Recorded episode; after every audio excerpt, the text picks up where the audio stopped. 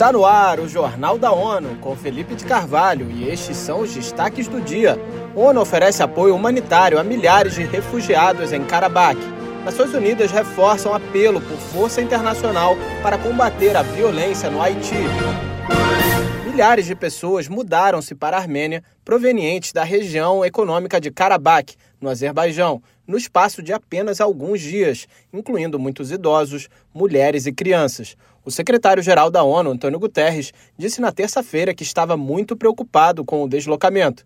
Segundo a Agência das Nações Unidas para Refugiados, Acnur, mais de 50 mil refugiados da região de Karabakh chegaram na Armênia e os números aumentam a cada hora. O Acnur afirmou que está enviando itens de auxílio. O alto comissário para refugiados, Filippo Grande, afirmou que a entidade está pronta para mobilizar recursos adicionais para apoiar os esforços humanitários do governo e do povo da Armênia.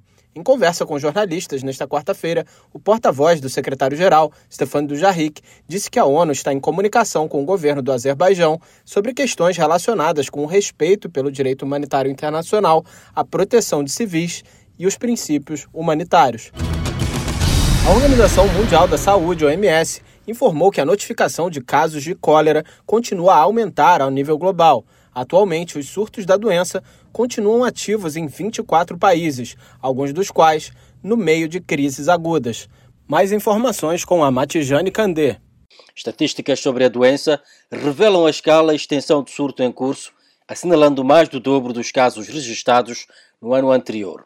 A Agência das Nações Unidas defende que no ano passado aconteceram notificações em 44 países. Houve um aumento de 25% em relação aos 35 países que confirmaram casos em 2021.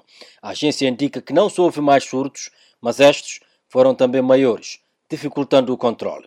Países como Nigéria, República Democrática do Congo, Camarões, Malawi e Somália notificaram cada um mais de 10 mil casos. De Bissau, Amatijani Kandé, para a ONU News. A OMS destaca igualmente o papel das alterações climáticas na piora de casos, tendo em conta eventos climáticos extremos, como inundações, secas e ciclones.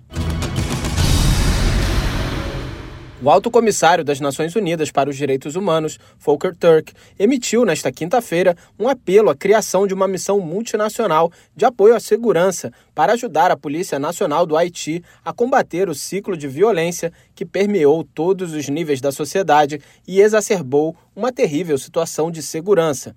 Ana Paula Loureiro tem as informações. Para Turk, a situação no país caribenho representa uma crise de direitos e a cada dia a vida do povo haitiano se torna ainda mais difícil.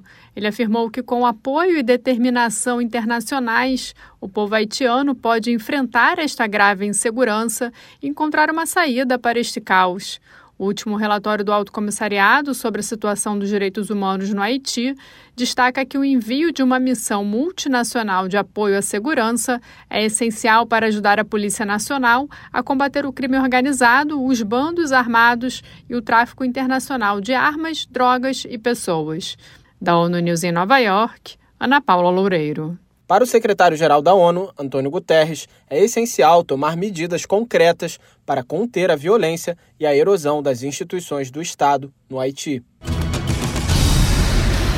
As emissões do gás metano estão se tornando cada vez mais um motor da crise climática. Para reforçar a conscientização sobre possíveis ações que podem ser tomadas, a Organização das Nações Unidas para Alimentação e Agricultura, FAO, publicou um novo relatório nesta segunda-feira.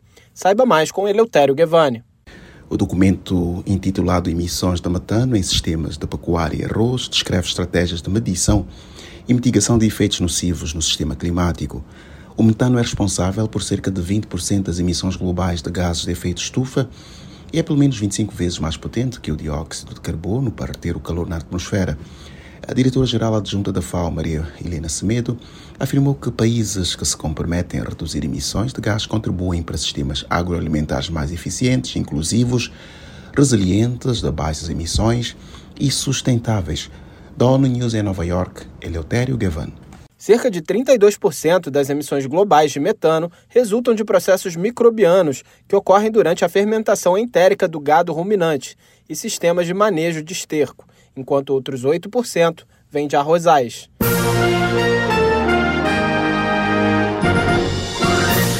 Este foi o Jornal da ONU. Mais informações na nossa página news.un.org/pt e nas nossas redes sociais.